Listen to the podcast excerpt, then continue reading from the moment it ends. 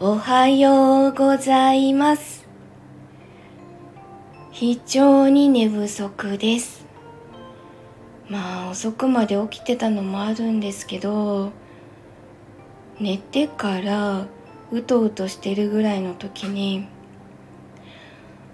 なんか外でゴーって音がし始めて何事かと思って窓を開けて外の音聞いてみてもそんな音しないんですよね。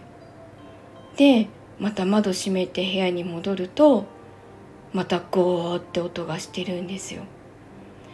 えー、と思って何がその音の発信源なんだろうと思って探してみたけどどうやらうちの中にはなくて開花の開花のどこかの階の給湯器の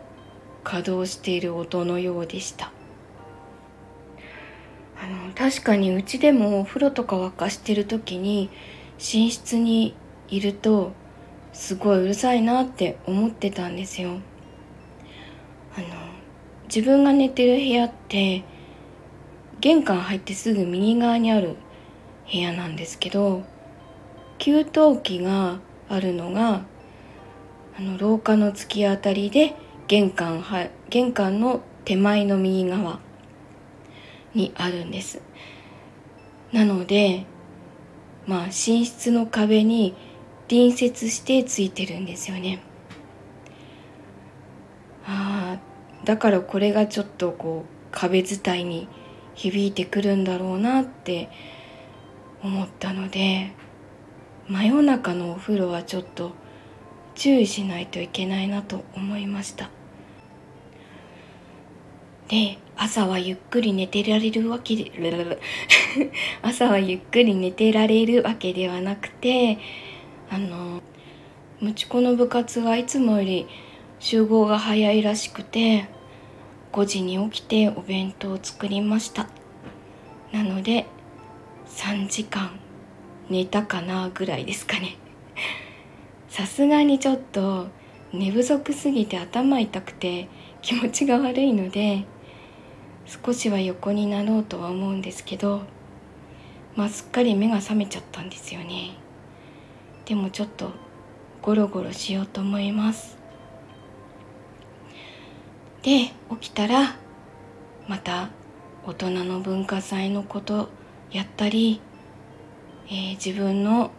演目の練習をしたりもう全然できてなくていかんです。それとえっ、ー、と明日明日の22時から「しいのみチャンネルで」あの渡ること雨男さんと声劇のコラボをします。今回の演目は「優しい檻」原作は立花亮さんの脚本です。あの立花亮さんはあの自分がよく演じている歌方社用の作者さんです。えっと歌方社用とは全く違った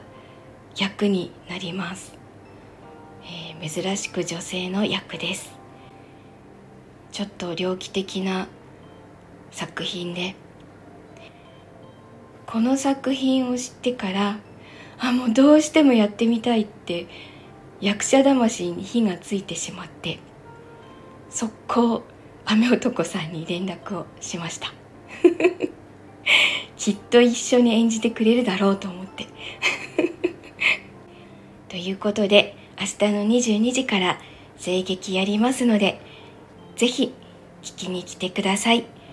お待ちしてます。めっちゃ太陽が眩しい。昨日のお鍋の残りで雑炊作ったのでそれをちょっと食べてからゴロゴロしよっかな。あのすっかり目は覚めちゃってるんですけどゴロゴロしてるうちに眠れたら寝ようかな。眠れなかったら 起きてようかな。と思います。では今日も一日いい日になりますように。お出かけの方はいってらっしゃい。